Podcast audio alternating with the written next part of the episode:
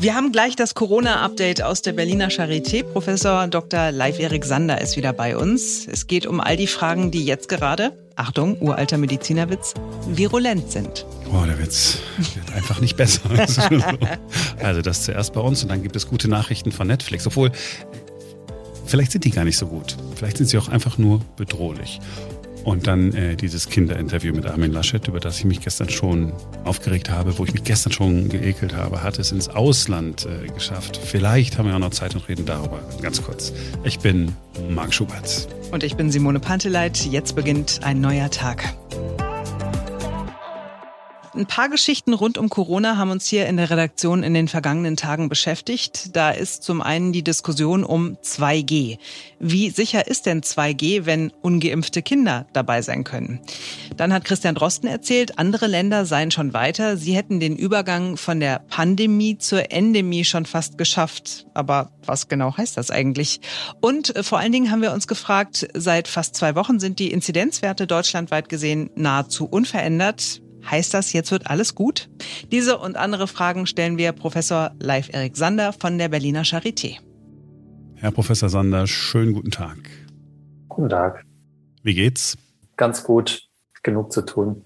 Ja, viel zu tun äh, wahrscheinlich. Ist es wird es eigentlich mehr so langsam in den in den Krankenhäusern, was die Zahl der Corona-Patienten angeht? Ja, merkt man schon einen Anstieg. Ähm, wir merken es auch an der Charité. Äh, wir bekommen insbesondere auch für die normale Station ähm, immer mehr Anfragen beziehungsweise immer mehr Patienten, die auch äh, aufgenommen werden müssen. Da müssen wir sicherlich ähm, uns darauf vorbereiten, dass wir da auch noch äh, ja, weitere Stationen eventuell für in Betrieb nehmen müssen, sodass man schon auch merkt, dass mh, hm, leider wieder Menschen erkranken mit Covid-19 und ins Krankenhaus müssen. Ja, weil ich nämlich den Eindruck hatte, es wird gar nicht schlimmer. Äh, die Inzidenzen sind jetzt seit, ich glaube, fast zwei Wochen immer so bei 80, mal ein bisschen drunter, mal, mal ein bisschen drüber. Ähm, ist das nicht der Moment, wo man sagen kann, okay, steigt nicht mehr, wir können das entspannen? Ja, da wäre ich jetzt vorsichtig. Das äh, hat ja auch, äh, ist ja auch regional sehr unterschiedlich. Es gibt ähm, Bundesländer, in denen das jetzt gerade erst so richtig auch beginnt zu steigen, gerade auch äh, ja, in Thüringen, in Sachsen. Und wir haben jetzt möglicherweise in anderen Bundesländern, zum Beispiel Nordrhein-Westfalen, wo jetzt schon längere Zeit äh, ziemlich hohe Inzidenzen jetzt wieder waren und auch, das erzählen mir die Kollegen auf den Intensivstationen dort, äh, wirklich wieder viel zu tun ist. Äh, da hat man natürlich auch so Verhaltensanpassungen, dass die Leute dann vielleicht auch wieder ein bisschen vorsichtiger werden ähm, letzten Endes erwarten aber eigentlich alle, dass jetzt zum Herbst, wenn sich wirklich ganz, ganz viel äh, in die Innenräume wieder verlagert, dass wir dann einfach durch die gesteigerten Kontakte auch wieder ähm, höhere äh, Fallzahlen bekommen werden und äh, ja, leider aufgrund der Impfquote dann auch wieder mehr Kranke. Das heißt, an dieser Prognose hat sich nichts geändert. Wir sollten nicht glauben, dass wir in Sicherheit sind, nur wenn mal zwei Wochen äh, die Inzidenzen nicht steigen. Ja, ich habe, ähm, ohne dass ich da selber, ich bin also weder irgendwie Modellierer oder, oder Epidemiologe und äh, kann mir da auch nur so einen Reim drauf machen, was, was ich auch im Gespräch mit anderen erfahre. Da haben schon einige gesagt, dass sie so für den September eben so einen Zwischenmonat erwarten und möglicherweise dann danach wieder einen stärkeren Anstieg, eben wenn die Jahres, die kältere Jahreszeit wieder kommt, kriegen wir auch generell mehr Atemwegsinfekte. Ähm, und äh, ja, deswegen wird es von vielen schon erwartet, dass wir im Herbst noch wieder einen stärkeren Anstieg bekommen. Es sei denn, wir kriegen es irgendwie hin, die Impfquote wirklich jetzt nochmal dramatisch zu steigern. Ja, da sind wir da. Wie kriegen wir es hin? Wir wissen es alle irgendwie nicht so richtig. Ne? Ja, ich habe äh, das Gefühl, dass es einen Kern an äh, Menschen gibt, den man jetzt auch wirklich nicht erreichen kann, die wirklich die Impfungen ablehnen. Ähm, das ist sicher falsch, weil einfach da das Risiko-Nutzen-Verhältnis einfach überhaupt nicht stimmt. Ähm, aber es gibt, glaube ich, auch noch einen Teil der Bevölkerung, die vielleicht einfach irgendwie mit den Angeboten noch nicht erreicht worden sind. Und ähm, klar wurde jetzt nochmal so eine Impfwoche gestartet, aber wenn man sich so umguckt in der Stadt, glaube ich, könnte man da auch noch mehr tun, ähm, um wirklich ganz niederschwellig, äh, so in Anführungszeichen an jeder Hausecke auch ein Impfangebot zu bekommen.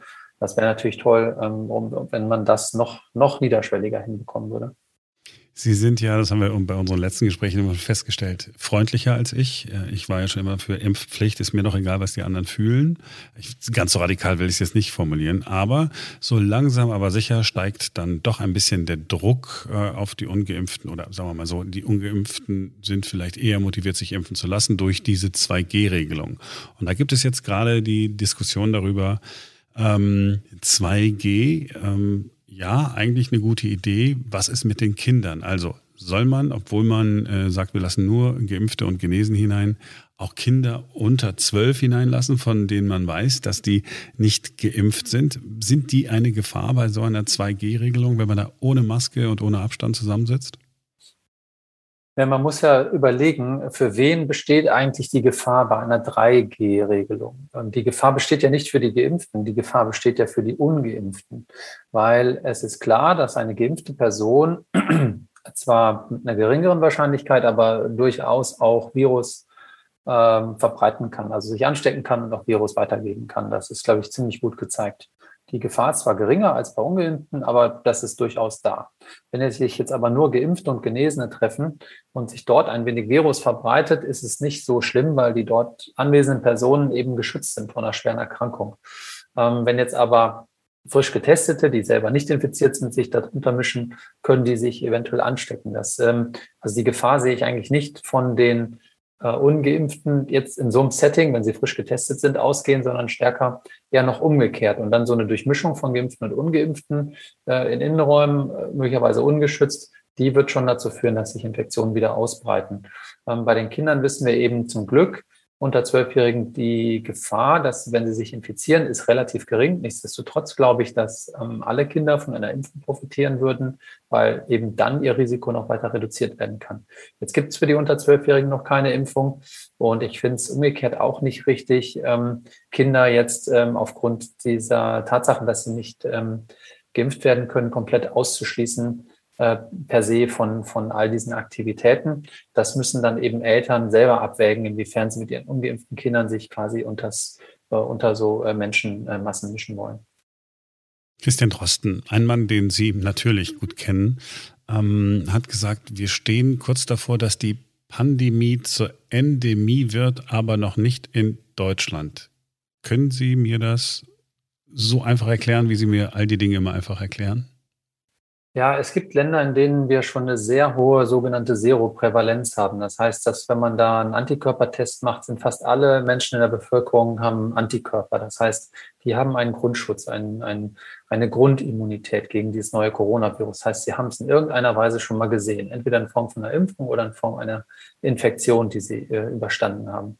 Das heißt, äh, dann wird das Virus zwar weiter zirkulieren, wird aber immer nur zwischen immunen Menschen zirkulieren. Das heißt, es wird dann nicht zu so starken ähm, exponentiellen Anstiegen kommen, äh, mutmaßlich, sondern eher so ein bisschen äh, schwelend sich immer wieder so verbreiten, vielleicht auch saisonal, immer mal wieder in Wellen. Und es wird aber nicht, vor allen Dingen nicht solche Wellen an äh, Krankenhausaufnahmen ähm, und Todesfällen und so weiter geben. Ähm, und das wäre dann ein endemischer Zustand und hoffentlich dann irgendwann tatsächlich so, dass es immer mal wieder zu leichteren Infekten ohne schwere Symptome kommt äh, oder unbemerkten Infekten. Ähm, und das kann eben in Deutschland auch vielleicht der Fall sein, weil wir noch zu wenig Menschen geimpft haben und wenn man die Geimpften und Genesenen zusammenrechnet, immer noch ein großer Teil übrig bleibt, die überhaupt keinen Immunschutz haben. Und wenn dann so ein Virus, ein hoch ansteckendes Virus, wie jetzt auch die Delta-Variante zirkulieren, wird es dann halt zu größeren Ausbrüchen und wieder exponentiellen Anstieg kommen und dann, das wissen wir auch, äh, eben zu schweren Krankheitsverläufen. Und deswegen ist das eher noch eine Situation, ähm, wie sie jetzt äh, zuvor war in der Pandemie, weil wir immer noch einen großen Pool an Leuten haben, die ungeschützt sind. Also Endemie ist dann sozusagen etwas, was wir äh, anstreben, so, also ja, äh, anstreben sollten.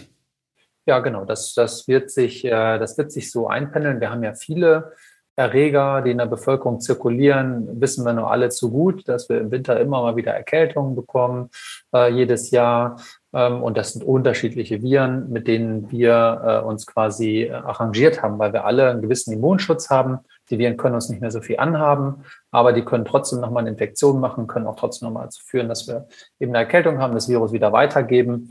Und äh, deswegen bleibt das Virus auch oder diese verschiedenen äh, Atemwegsviren bleiben eben auch in der Bevölkerung drin und zirkulieren immer. Und die können eben besonders gut sich in, den kalten, in der kalten Jahreszeit verbreiten.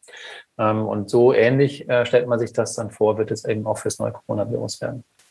Ja, wäre ja super. Also wäre natürlich superer ohne, aber ähm, ist okay. Bei, bei wie viel Prozent äh, muss man da sein, Genesene und Geimpfte zusammen? 90, 100? Na, ich denke, insgesamt wird man irgendwo in die Nähe von fast 100 Prozent kommen. Also, ähm, weil es dann irgendwann wirklich auch alle gehabt haben und irgendwie Antikörper haben. Es sei denn, es gibt natürlich einen Teil der Leute, die können keine Antikörper bilden aufgrund von medikamentöser Behandlung oder von angeborenen Immundefekten. Das sind aber ganz, ganz wenige Menschen gerechnet auf die Gesamtbevölkerung. Ähm, so, äh, dass, und die sind auch weiterhin möglicherweise, möglicherweise gefährdet, je nachdem, wie stark die Immunschwäche ist. Ähm, da wird es aber, da gibt es beispielsweise Medikamente, die man in so einem Fall geben kann, wenn, wenn sich jemand infiziert. Aber ähm, eigentlich müsst, ist es wahrscheinlich irgendwann der Zustand, dass die gesamte Bevölkerung schon Kontakt hatte mit dem Virus. Das heißt, wenn wir jetzt, also wenn ich das mal nur, nur zum Verständnis, wenn wir jetzt in der Situation gewesen wären, wie, wie zum Beispiel Großbritannien oder wie äh, Italien am Anfang der Pandemie und es wären ganz, ganz viele Menschen krank geworden, dann hätte uns das schneller und näher an diesen endemischen Zustand herangeführt. Ja, das kann man so sagen, ist natürlich gewissermaßen auch zynisch, weil ja in diesen Ländern sehr viel mehr Menschen gestorben sind. Also wenn alle tot wären, dann hätten wir auch kein Problem mehr. Insofern, ähm, das äh, natürlich kann man, also ich finde diese Logik, wird ja häufig gesagt, warum haben wir nicht einfach mehr Menschen infizieren lassen, dann wären wir jetzt raus aus dem Problem. Naja, das, was wir verhindern wollen, ist ja, dass viele Menschen versterben. Und natürlich, wenn wir das in Kauf genommen hätten, dass viele Menschen versterben, ja, dann dann, äh, dann hätten wir jetzt möglicherweise äh, weniger ungesch äh, ungeschützte Menschen, aber es wären halt auch mehr Leute tot. Insofern glaube ich, äh, oder, oder mit anderen Folgeschäden ähm, erkrankt oder ähm, und so weiter. Von daher finde ich das ein bisschen zu kurz äh, gedacht. Aber klar, die Länder, wo jetzt schon sehr, sehr viele Infektionen waren, leider auch mehr Menschen gestorben sind, die haben jetzt eben schon eine höhere ähm, Rate an Menschen mit Antikörpern. Und deswegen findet das Virus da jetzt weniger äh, ungeschützte Personen und die erleben jetzt eben dann nicht mehr so einen dramatischen Anstieg. Mhm, ich wollte genau darauf äh, hinaus. Das heißt, das, was andere Länder erlebt haben, ist etwas, was uns tatsächlich immer noch bevorstehen könnte, dass hier immer noch viele Menschen sterben können, weil wir äh, Menschen haben, die noch nicht genesen sind und weil wir auch viele Menschen haben, die sich nicht haben impfen lassen. Ganz genau. Und äh, dazu haben wir jetzt nochmal eine ja, deutlich ansteckende Variante, ähm, von der auch einige Studien sagen, dass sie häufiger zu, sage ich, äh, zu Krankenhauseinweisungen führt, als wir das mit der ursprünglichen, dem ursprünglichen Virus hatten, ähm, so dass und jetzt teilweise auch jüngere Menschen betroffen sind. Und wir sehen, dass wir in Deutschland im Schnitt eigentlich bisher ganz gut in Anführungszeichen rausgekommen sind. Wenn man jetzt Tote pro Million Einwohner rechnet, gibt es Länder, die, bei denen es deutlich schlechter gelaufen ist. Äh, unter anderem äh, äh Schweden, Großbritannien, da gibt es einige Beispiele. Ähm, und, äh, und das steht aber weiterhin auf dem Spiel. Wenn jetzt wirklich ein großer Teil ungeimpft bleibt und wir es nicht hinbekommen, äh, dass die Menschen geschützt werden, dann, dann kann es schon auch sein, dass da auch unsere Zahlen nochmal schlechter werden. Und wir erwarten alle, dass wir im Herbst auf jeden Fall wieder mehr zu tun bekommen auf den Intensivstationen. Es sei denn wirklich, es geht nochmal so richtig einen Ruck ähm, durch die Leute und, und sie lassen sich äh, impfen. Meine Befürchtung ist ja, dass dann, wenn wirklich die Zahl der Menschen, die auf Intensivstationen liegt, wieder dramatisch gestiegen ist, dass erst dann viele auf den Gedanken kommen, sich impfen zu lassen, weil dann dieses Bedrohungsgefühl wieder da ist, das man im Moment ja möglicherweise nicht hat. Ja, das kann schon sein. Ähm, äh, manchmal muss es immer erst schlecht laufen, bis man einsieht, dass es eine, eine relativ einfache und sichere Lösung gibt.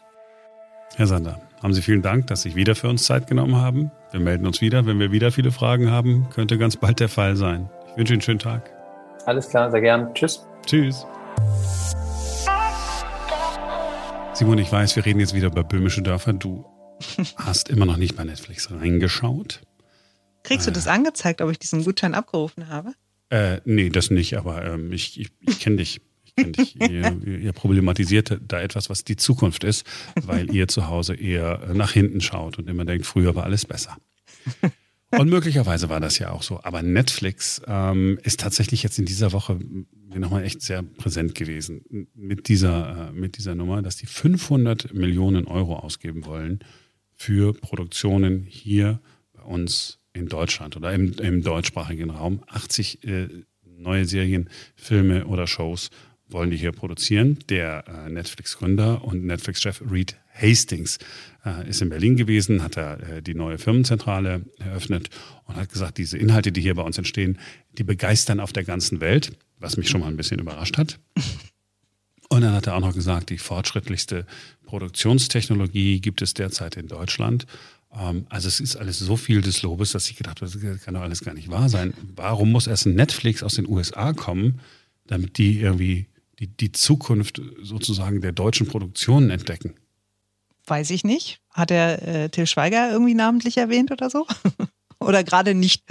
Den Till Schweiger nicht, äh, den, den, hat er, glaube ich, ignoriert, aber den anderen, wie heißt der, Schweighöfer oder mhm. so, der Matthias macht wohl auch irgendwas für Netflix, da sind so alle, alle möglichen Sachen erzählt worden. Mhm. Was ich mir aber, aber überlegt habe, okay, 500 Millionen, das ist super viel Geld, ist, ist nichts, wenn wir überlegen, was wir äh, jedes Jahr für ARD und ZDF äh, bezahlen. Nur mal kurz zur Erinnerung, es sind neun Milliarden Euro. Ja, ich weiß, jetzt denkt ihr darüber nach, habe ich die denn auch genutzt? Ja, wahrscheinlich nicht. und die Serien, die da entstehen, also hier äh, Landarzt und hier äh, Notruf Hafenkante oder Hafennotruf oder wie der ganze Schrott heißt, das ist ja wirklich, wenn du da mal reinschaust oder so, du schämst dich ja fremd für jeden, der da jemals mitgemacht hat. So, alles Produktionen, die es wirklich nicht ins Ausland äh, schaffen. Derek war ja wohl früher, erinnerst mhm. dich, Derek? Hier, dieser, mhm. ne? War ja wohl früher was, was im, im Ausland gern gesehen worden ist, aber ähm, ja, einen zweiten Derek gab es dann halt nicht, weil der ist ja irgendwann gestorben. Ähm, so, also ARD und ZDF äh, haben da irgendwie nichts, was sie so richtig anbieten können. Da kommt Netflix und sagt, es ist super erfolgreich. Und die Sachen, die deutschen Serien, die bei äh, die Netflix produziert hat, sind so sensationell. Und ich da sage, ey, krass, für 500 Millionen kriege ich so coole Sachen. Mhm. Und, und für 9 Milliarden kriege ich echt. Okay, also du, du findest es bedrohlich für die öffentlich-rechtlichen Sender hier in Deutschland. Okay. Und äh, für die privaten. Wenn ich mir, ähm, ich habe mir mal die Zahlen angeguckt, gibt doch hier äh, heißen die TV Now oder mhm. TV, TV Now, ne? TV Von Now, ja. Mhm. RTL. Also im Prinzip ist das alles, was es bei RTL gibt, wo Werbeunterbrechung dabei ist, gibt es auch bei TV Now. Muss man auch bezahlen, ist, glaube ich, immer noch Werbeunterbrechung dann dabei. Die haben zusammen mit äh, dem holländischen Ableger, also in Deutschland und Holland, 170 Millionen Euro im vergangenen Jahr umgesetzt. Das heißt, die haben Umsatz, den die gemacht haben mit mhm. Streaming, war 170 Millionen Euro. Also noch nicht mehr die Hälfte dessen, was Netflix innerhalb von zwei Jahren in neue Produktionen stecken will. Hm. Also die sind ja Welten dazwischen. So, und wie will das so ein, ein RTL TV Now äh, oder auf, wie wollen die das aufholen? Ich, ich, ich Weiß ich nicht, äh, glaube nicht, ehrlich gesagt. Also ist ja das gleiche Thema wie mit dem Radio, ne? So überhaupt lineares Fernsehen. Guckt das irgendwie die Jugend von heute noch? Gucken das Leute in 10, 20 Jahren noch? Sowieso die Frage, ne? Also wohin die Reise da geht. Und von daher wundert mich das nicht, dass Netflix da so investiert, weil lohnt sich ja für die offensichtlich. Und ich finde es nur, also wenn du sagst, es ist bedrohlich für die öffentlich-rechtlichen und auch für die Privatsender hier in Deutschland, ja, aber ich finde es für so unsere ganzen Schauspieler und Produzenten in Deutschland freut mich das, weil das natürlich mega, dass da so investiert mhm. wird. Ja, klar. Super. Ja, ist, ist wirklich toll. Ne? Denen kann ja egal sein, wo es läuft. Da ist wahrscheinlich Netflix sogar besser, weil Netflix von, einem, von einer Sekunde auf die nächste ähm, bist du weltweit zu sehen. Da gab es auch ja. diese Serie äh, Dark, wo ich äh, in der zweiten Staffel nicht mehr reingekommen bin, weil ich vielleicht zu dumm für die Serie bin. Habe ich ja immer noch auf der Liste, muss ich mir nochmal angucken, muss nämlich nochmal die erste Staffel gucken, weil sonst ich, ich verstehe nicht, was da passiert. Aber er war sensationell, sensationeller Erfolg überall. Ja gut, also das ist ähm, jedenfalls, da bin ich so, so ein bisschen hin und her gerissen. Ja, jetzt investieren die 500 Millionen und äh, wir kommen nicht aus dem Quark. Ähm, es ist Good News Friday. Wir reden trotzdem nochmal über das Kinderinterview, bitte. ähm, ich habe mich ja wirklich aufgeregt ähm, ähm, über diese Armin Laschet äh, die da bei ProSieben gelaufen ist. Und jetzt feiert sich ProSieben auch noch dafür, dass die Times aus London Ähm, deutsche Journalisten müssen ja dann immer schreiben, die gute alte Times aus London. Ja, die gute alte muss es immer sein. äh, da heißt es German Election, CDU-Leader Armin Laschet left red-faced by children's grilling. Also, ne, red-faced, ja, rotes Gesicht, weil die, die Kinder ihn gegrillt haben. Ähm, warum ist es, äh, warum naja, hat äh, die Times darüber geschrieben? Weil das natürlich eine Geschichte ist, die sich toll äh, erzählen ja. lässt und die lässt sich äh, toll schreiben. Es ändert nichts daran, dass es eine Fake-Veranstaltung war, für die ich mich immer noch fremdschäme. Was ich aber ganz lustig fand, ich meine, das ist ja in den sozialen Netzwerken auch großes Thema, ne? Und Mickey Beisenherz. Es ist einer der nettesten Kollegen, mit denen ich jemals zusammengearbeitet habe. Ich find, Definitiv. Ich finde den auch wahnsinnig lustig. Und der hat einen Ausschnitt gepostet äh, auf seiner Instagram-Seite und äh, aus Kein Pardon mit Harpe Kerkeling, wir erinnern uns, ja, ja. das ganze Leben ist ein Quiz und so. Ähm, und zwar die Sequenz, in der Horst Wäscher, also Heinz Schenk, von zwei Kindern einer Schülerzeitung interviewt wird. Und das fand ich ultra lustig und sehr, sehr passend. Die Kinder von der Schülerzeitung wären dann hier. Schaff mir die Plage vom Hals. Ich gebe jetzt kein Interview. Naja, also, ich hab nicht viel Zeit, gell? Wir müssen ganz schnell machen. Also, Junge, jetzt mach aber mal hin, hä? Ja. Herr Wäscher, seit mhm. 30 Jahren sind Sie der berühmteste Schaumaster im Fernsehen. Mhm. Macht der Beruf eigentlich immer noch Spaß? Also, Junge, du musst mir schon das Mikrofon rüberreichen, sonst kann ich dir ja keine Antwort geben. Gib mal her. Also, pass mal auf, mein lieber Junge.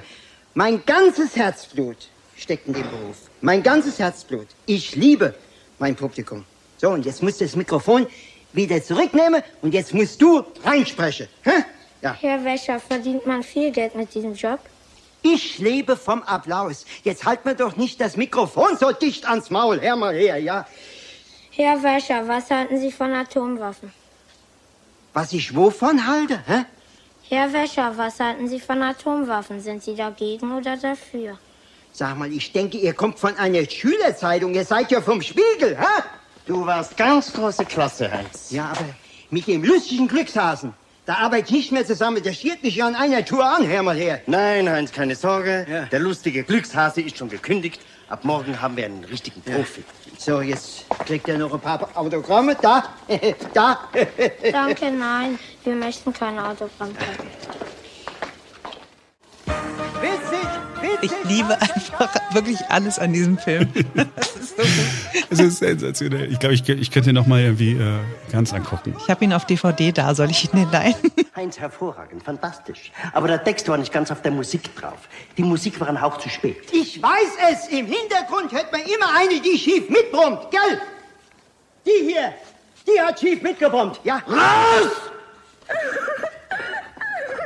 Also so kann ich nicht arbeiten.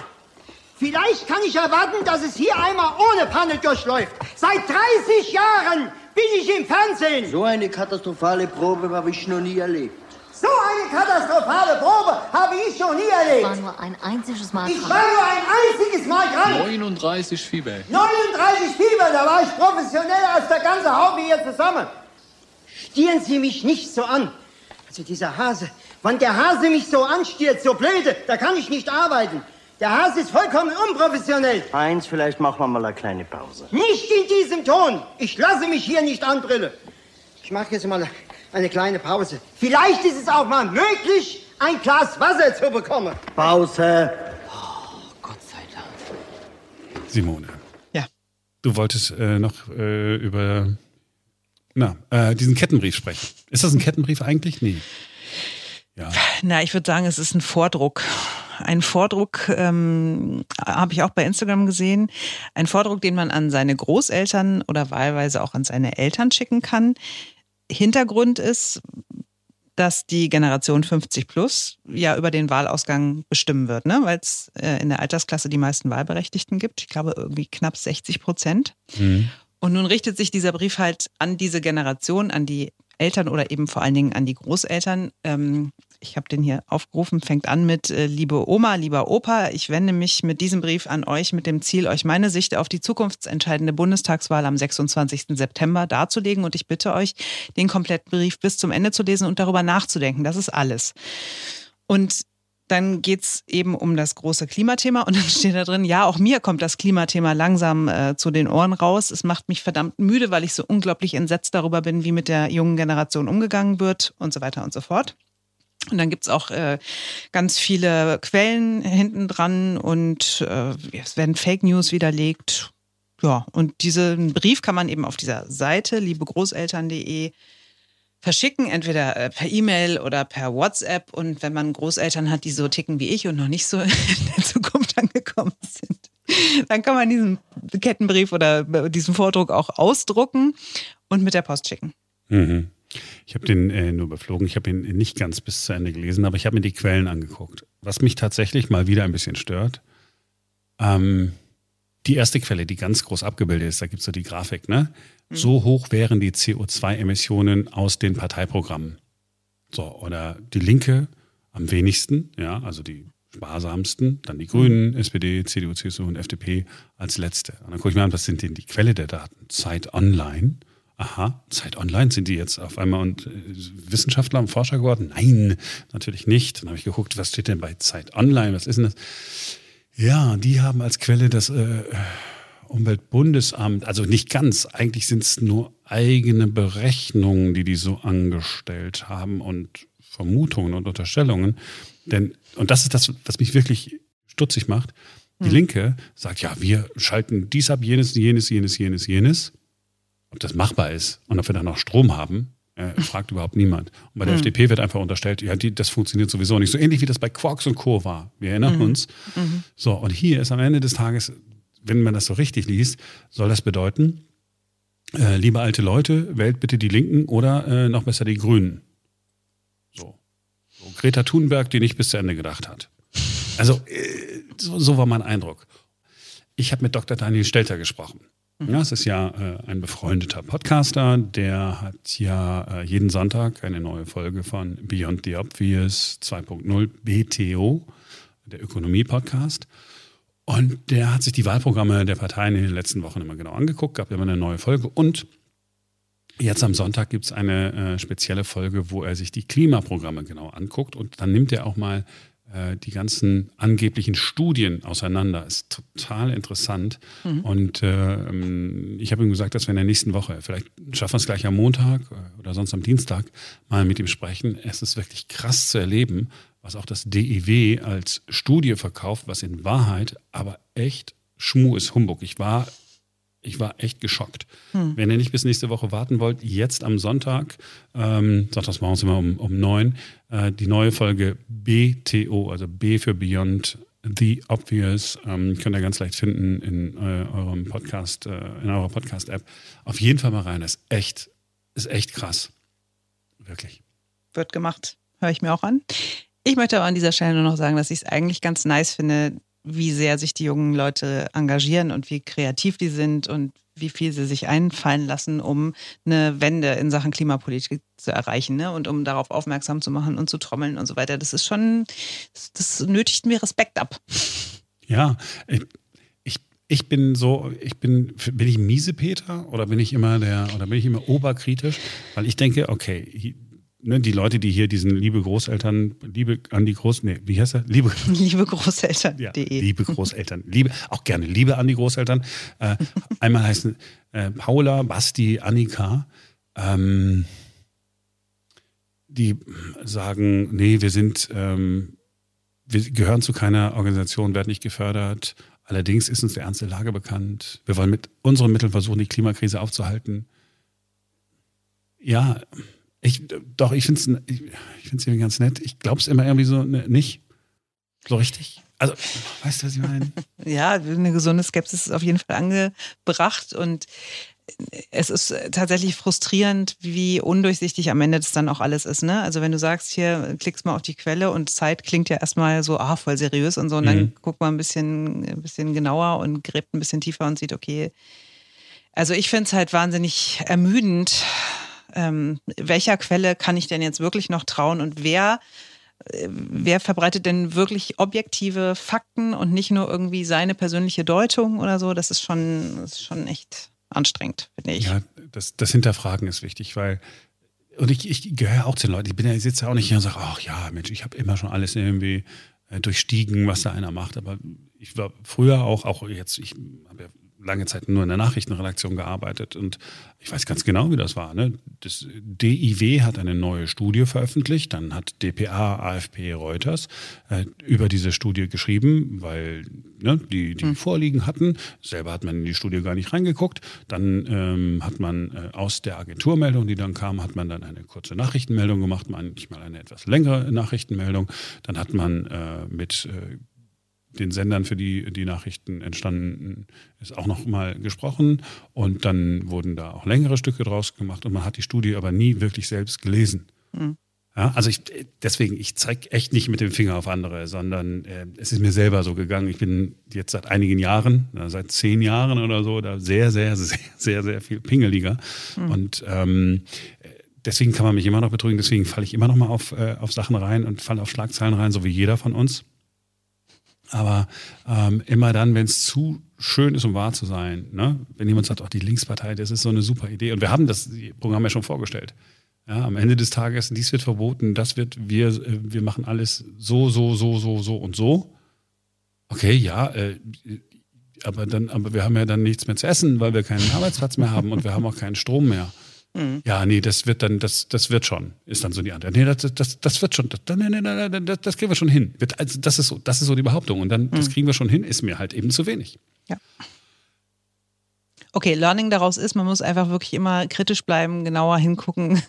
Ich musste gerade an die an diese Studie denken, kann sich daran erinnern, hatten wir auch mal hier im Podcast, wonach angeblich alle Säugetiere ähm, elf Sekunden lang pullern. Ja, diese Nummer. Und, und wir haben. dann kam raus nee, irgendwas zwischen 8 Sekunden und 34 Sekunden oder keine Ahnung. Es war, genau. Ja. Genau, ich weiß noch ganz genau, ich glaube, es waren 15 Sekunden. Und dann in, in der Originalstudie stand dann eben plus minus 13 ja, ja. Sekunden oder so. Also, und ja klar, es ist, es ist es ist ja so, und wenn du jetzt irgendwie auch so arbeitest oder wenn man jetzt irgendwie Social Media irgendwie was teilt, da hat man auch nicht, nicht immer Zeit, also alles zu durchsteigen. Man denkt, dafür hat man ja die Nachrichtenagentur, dafür hat man ja seine Quellen, denen man vertraut. Ja, Zeit.de. Also die haben jetzt nichts, die haben da jetzt nichts Schlimmes getan, sondern die haben das getan, was wir alle irgendwie immer so machen. Aber man springt dann eben zu kurz. Und das ist nur noch mal, um Dr. Daniel Stelter, ich will jetzt nicht über den grünen Klee loben, aber der ist halt so ein, so ein Nerd. Der guckt sich halt wirklich die Zahlen dann an und der sucht sich dann Gesprächspartner äh, und sagt, da erklären Sie es mir mal. Ja, und jetzt äh, in dem Podcast am Sonntag hat er auch einen interessanten Gesprächspartner. Sagt, also helfen Sie mir mal. Ich habe es ja nicht studiert. Wie habe ich das zu interpretieren? Sagen Sie mal, was ist denn damit? Was ist denn damit? Und das hilft schon. Ja, das hilft schon, mal wirklich genau dahin zu gucken und nicht zu sagen, ähm, okay, wir sollten alle Kohlekraftwerke abschalten, jetzt sofort. Weil das ist natürlich sehr, sehr gut fürs Klima im ersten Moment. Aber ist es denn wirklich gut fürs Klima, wenn wir jetzt die abschalten und wir dann einfach nicht mehr weiterleben können. Im Zweifelsfall wäre das gut fürs Klima, wenn wir alle nicht mehr weiterleben können. Ich glaube, die Erde würde sich relativ schnell erholen, oder? Naja, okay, ja, das schon, aber wenn wir es nur in Deutschland machen, äh, wäre das ja. nämlich für andere Nationen das Beispiel, oh, mh, hm, Ausstieg funktioniert nicht so besonders gut, die würden es dann erst recht nicht machen. Hm. So ja. war mein Gedanke. Ich meine, wenn wir Deutschen nicht mehr auf dem Planeten sind, ja, auch nice, zwei Prozent äh, CO2 haben wir dann eingespart. Ähm, viele sagen, da geht es ja nicht nur um CO2, sondern der Deutsche ist ja sowieso langweilig.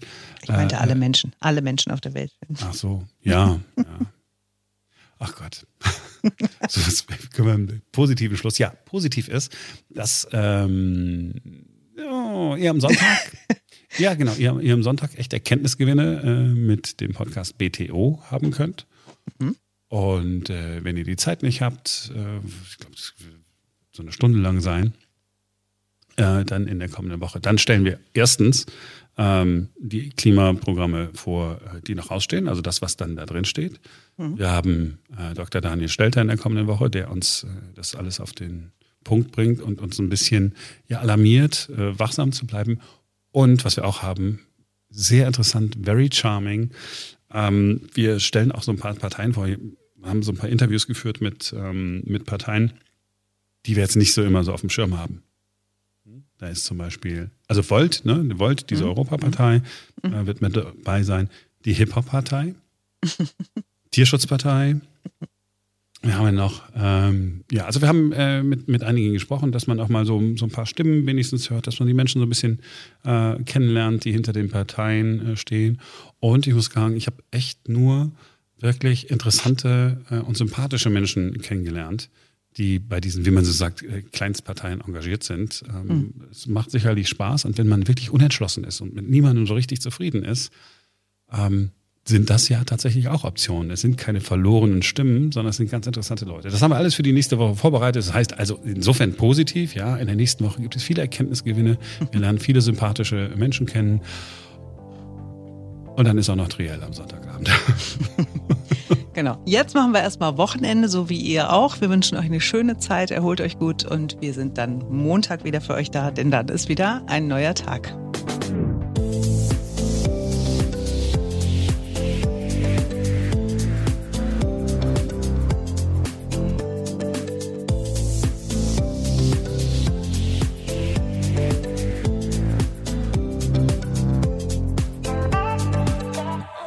Ich mich jetzt habe ich ein bisschen lang erzählt jetzt alles? Nee, ja. Nee, oh, nein, nein, nein, Marc, nein, mach alles mal gut, Alles gut. Nein, alles super. Wirklich?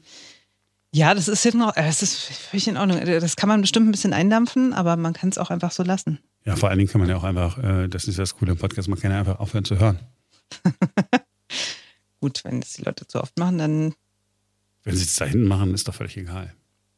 Ich fand es völlig in Ordnung, wirklich. Aber meine Augen juckt. you